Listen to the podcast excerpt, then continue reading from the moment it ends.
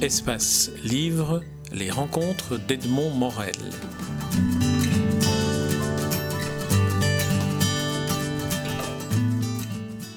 Françoise Wilmar, nous nous rencontrons dans le Collège européen de traduction littéraire qui se tient à Senef, dans, les, dans les, écuries transformées en appartements, qui deviennent des résidences euh, tous les ans euh, pour les traducteurs euh, qui traduisent les auteurs belges dans leur langue respective. Alors, bon anniversaire tout d'abord, puisque c'est la 20e édition. Comment est-ce que tout cela est né? Alors, tout cela est né euh, d'abord à, l'origine grâce à une idée du traducteur allemand euh, de Nathalie Sarraute et euh, de Beckett, qui était Elmar Topoven, qui a eu l'idée de créer une résidence d'accueil pour traducteurs à Strahlen en Allemagne. Euh, son idée, c'était d'offrir des conditions de travail idéales à ces traducteurs qui, chez eux, n'ont pas toujours ces conditions idéales, sont dérangés par la famille, le téléphone.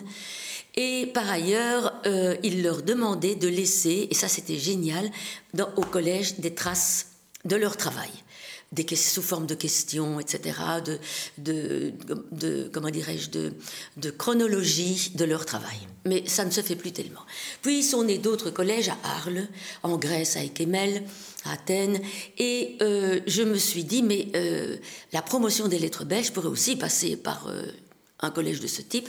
Pourquoi ne pas en créer? C'était donc en 1995, j'ai fait part de cette idée à Jean-Luc Couters et à Jacques de Decker. Et euh, Jean-Luc m'a dit De quoi as-tu besoin? C'est une excellente idée. J'ai besoin d'argent. Là, tu l'auras, promotion des lettres. Euh, et j'ai besoin d'un très beau lieu.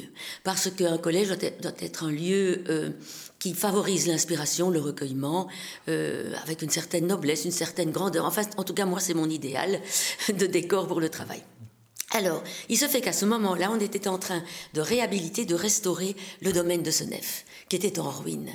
Et donc également les anciennes dépendances, c'est-à-dire les chambres des serviteurs et les écuries, et qui étaient donc euh, dans un état lamentable, attaquées par la mérule notamment. Et euh, à ce moment-là, on ne savait encore quoi faire de ces dépendances, comment les, comment les occuper, comment les investir. Et c'est là qu'un membre du conseil d'administration du domaine de Senef, Michel Deloart, malheureusement décédé, a une idée géniale. Tout d'abord, il a loué les lieux à Petrofina à l'époque, parce que ici tout près, à Feluy, il y a des raffineries. Et donc, euh, il, euh, Petrofina euh, signait un bail amphithéotique pour un euro symbolique. Il s'engageait à tout rénover, à tout restaurer. non, pas restaurer. Ça, c'était la communauté française de Belgique, avec de l'aide européenne, je crois. Mais à entretenir. Mais l'idée géniale de Deloitte fut la suivante. Vous pouvez occuper les lieux Petrofina tout le temps, certes, pour vos séminaires d'ingénieurs du monde entier, sauf pendant les vacances scolaires, où ça doit être réservé à la culture. Et la culture, nous en faisons partie. Donc Jean-Luc Auters a dit à Michel Deloire, mais nous sommes aussi la culture, pouvons-nous installer notre collège ici? Euh, le domaine a applaudi, euh, et voilà, donc selon une convention, euh, Total Fina, maintenant, quitte les lieux pendant les vacances scolaires, et nous y venons. Donc nous sommes un collège qui a cette particularité, une double particularité d'ailleurs, c'est de n'être ouvert que trois mois par an, Noël, Pâques, l'été, mais aussi d'avoir une infrastructure hôtelière totale, et c'est le cas de le dire, avec un cuisinier sur place qui fait les trois repas. Ça ne se passe nulle part d'autre. Voilà pour euh, l'histoire et l'environnement dans lequel les traducteurs s'installent. comment, comment s'organise leur, euh, leur travail? Comment les choisissez-vous? Et comment se font les relations entre traducteurs et auteurs belges? Ce sont les trois, les trois points que j'aimerais qu'on aborde. Alors, première question, comment, comment s'organise le travail du traducteur qui vient ici à Senef? Qu'est-ce qu'il trouve qui l'aide à travailler? Voilà. Alors, euh, tout d'abord, il vient ici très clairement pour avoir la paix. Euh, ça, c'est pour, être pris en charge et ne pouvoir se consacrer qu'à son travail de traduction. Euh, il euh, trouve ici une magnifique bibliothèque avec des ouvrages essentiels d'auteurs belges. Parfois, ces ouvrages disparaissent parce qu'au début, ont disparu parce qu'au début, nous leur permettions de les emporter. Et puis, il y avait des trous que nous comblions après. Mais maintenant, nous ne pouvons plus le faire.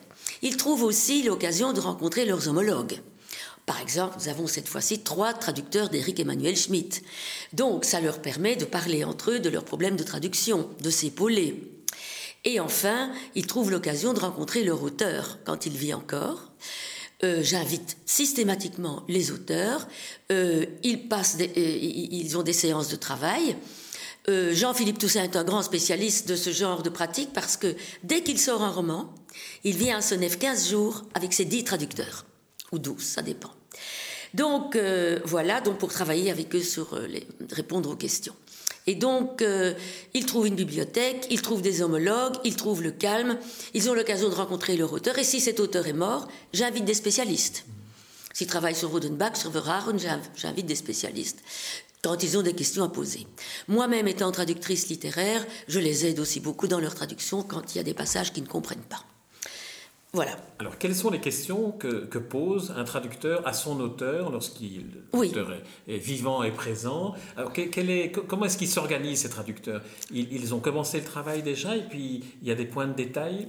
Et quels sont ces points de détail pour les auteurs belges euh, Mais ça dépend. Il y en a qui arrivent ici avec le travail déjà en cours, ils ont un mois, un mois et demi pour le terminer. Il y en a qui arrivent ici qui démarrent, carrément une traduction. Euh, il y en a qui arrivent ici simplement pour peaufiner, poser leurs questions. on n'impose rien. Ils sont libres, il y a, a, pas, ce sont des cas de figure. Alors, euh, par ailleurs, les questions qu'ils posent à leurs auteurs, mais ce sont souvent des réalias. Parce que euh, quand ils sont là-bas, en Roumanie, en Hongrie ou aux États-Unis, il y a des allusions, des références culturelles, évidemment, qui leur échappent. Et seul l'auteur peut répondre. Euh, par exemple, Simenon pour Liège, euh, voilà. Il pose aussi des questions carrément de français, il y a des phrases ambiguës. Par exemple, dernièrement, une traductrice me demande à moi, parce que l'auteur n'est plus vivante, c'est Jacqueline Hartmann, elle me dit, mais on parle ici d'une protagoniste elle s'occupe des, gens qui souffrent, elle est généreuse et insomniaque. Alors généreuse, me demande-t-elle, est-ce que ça veut dire ici qu'il y a de l'embonpoint, rondelette, ou bien qui aime faire du bien? Je dis, mais c'est impossible que ce soit qu'il y a de l'embonpoint qui est rondelette. Généreux ne veut dire cela qu'à côté d'un substantif. Des formes généreuses, une poitrine généreuse. Ah, ça je ne savais pas parce que le dictionnaire donne les deux. Ben voilà. Donc il faut parfois des native speakers pour, euh, pour pouvoir répondre à leurs questions. Alors, quel est, quel est l'accueil, euh, les échos que vous avez des, auteurs cette fois-ci? Qu'est-ce que ça leur apporte à eux? Oui. Peut-être même dans la compréhension de ce qu'ils ont écrit oui. parfois? Qu'est-ce que ça leur apporte à eux, les auteurs belges qui viennent et qui rencontrent les plus attentifs de leurs lecteurs Exactement. Mais parfois, ils ont peur de leur traducteur, qui est le traducteur et le lecteur le plus attentif qui soit, qui met le doigt sur des erreurs. C'est ainsi que Jacqueline Hartmann a rencontré ici, à son âme, elle a rencontré ici sa traductrice anglaise, qui lui a dit Mais écoutez, ça ne veut pas être un subjonctif, là. Et puis, vous faites sortir, mourir un personnage page 10, mais il réapparaît page 89. Bon, par exemple, Jacqueline Hartmann ne l'a pas bien pris je peux la comprendre, alors que, bon, ce sont des broutilles, ça n'est pas très grave. Mais enfin, les traducteurs repèrent ce genre de choses. Par ailleurs, les traducteurs font parfois remarquer à leur auteur qu'ils ont dit des choses qu'ils ne se doutaient pas avoir dites. Parce qu'un traducteur écrit avec son inconscient, avec son, son fond, euh, son fond culturel, son vécu, euh, et, il écrit comme ça, euh, spontanément, sans savoir parfois ce qu'il dit. Mais le traducteur, lui, le voit. Elle leur dit, mais non, c'est ça que vous avez voulu dire. Et l'auteur dit, ah bon? Mais non, j'ai voulu dire ça. Oui, vous avez voulu dire ça, mais vous dites ça aussi. Donc les auteurs, soit ont peur, soit sont ravis. Jean-Philippe Toussaint est toujours ravi. Toujours ravi des questions euh, que lui pose euh, la taïwanaise, aussi bien que la hollandaise, aussi bien que l'américain, qui n'ont pas les mêmes questions. Et entre eux, euh, ils s'enrichissent mutuellement. Parce que les questions que pose la chinoise intéressent tout d'un coup très fort la hollandaise. Ah, je n'avais pas pensé à ça. Donc, ah, les, questions, les questions-réponses se font collectivement. Oui, c'est-à-dire que Jean-Philippe Toussaint euh, organise des séminaires. Ah, oui, oui, oui, Il est là avec ses dix traducteurs qui réunissent chaque jour deux, trois heures. Ah, voilà. Et il lit page par page. Et là, ils posent tous leurs questions. C'est systématique avec Jean-Philippe Toussaint. Oui. Alors vous, vous-même, vous êtes, euh, vous êtes traductrice.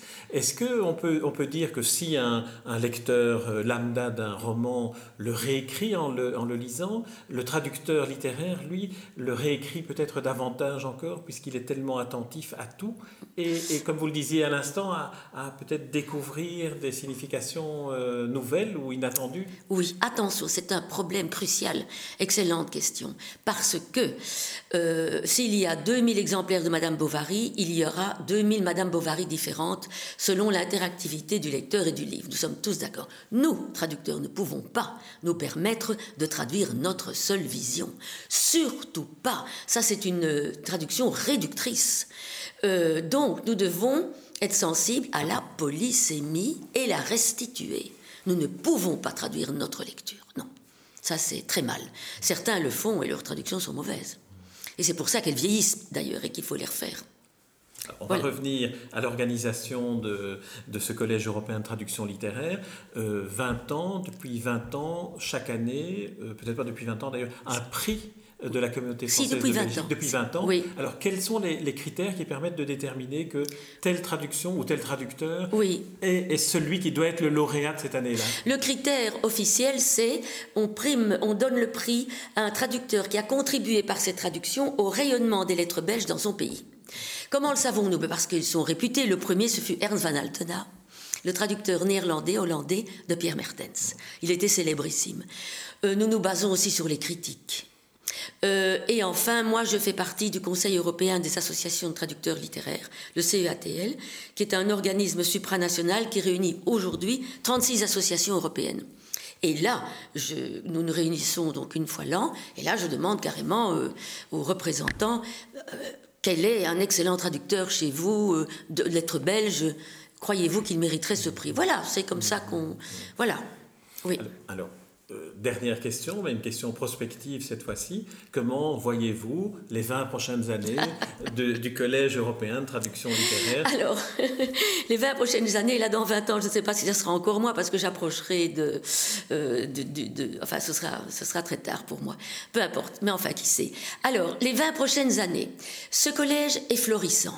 Chaque année, il y a de plus en plus de traducteurs, beaucoup de traducteurs des pays de l'Est d'ailleurs, parce que eux surtout ont besoin des collèges. Ils sont payés là-bas, ils ont des conditions de travail précaires, c'est donc surtout eux qui profitent très bien des collèges. On a beaucoup de Roumains, de Croates, de Serbes, de Slovènes, de Hongrois, beaucoup, beaucoup. Là, on n'a presque jamais d'anglais, parce qu'ils ne traduisent presque pas, très rarement des Allemands, et jamais de Scandinaves. Mais on a des Chinois, on a des Japonais, etc. Alors, ce collège est un fleuron de la communauté française de Belgique, de la Fédération Wallonie-Bruxelles, de la culture euh, francophone de Belgique, de la culture de langue française de Belgique. Et euh, je prie pour que les responsables continuent à nous donner des subventions. C'est le seul point noir, la seule petite menace. Si on nous coupe nos subventions, il n'y aura plus de collège. Et euh, la promotion des lettres en souffrira grandement. Et surtout, ce, que, ce qui ne se passera plus c'est cette rencontre ici absolument extraordinaire de convivialité culturelle bien comprise. Parce que l'Europe politique, c'est l'Europe de la bourse, des cordons de la bourse, c'est l'Europe économique. Mais où peut-on trouver tous des Européens qui se rassemblent, qui s'estiment et qui s'entendent et qui vivent ensemble? Eh bien ici, au collège. Et je prie tous les dieux pour que la promotion des lettres continue de nous aider sur ce plan-là.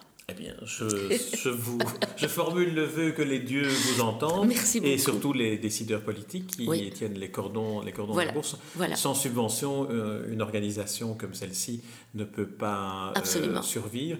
Et, et, par ailleurs, elle remplit vraiment la fonction de promotion des lettres belges, ah, tout puisqu'elle permet leur euh, Tout à fait. À et elle permet surtout les échanges entre traducteurs européens qui sinon sont isolés dans leur coin et ne se voient jamais. Ça devient une vraie corporation européenne grâce au collège. Je ne dis pas seulement à notre collège, tous les collèges européens. Très oui. bien. Françoise Dullard, je vous remercie pour cet entretien. Merci à Et vous. Et puis, à nouveau, bon anniversaire pour ces 20 Merci ans. Merci beaucoup.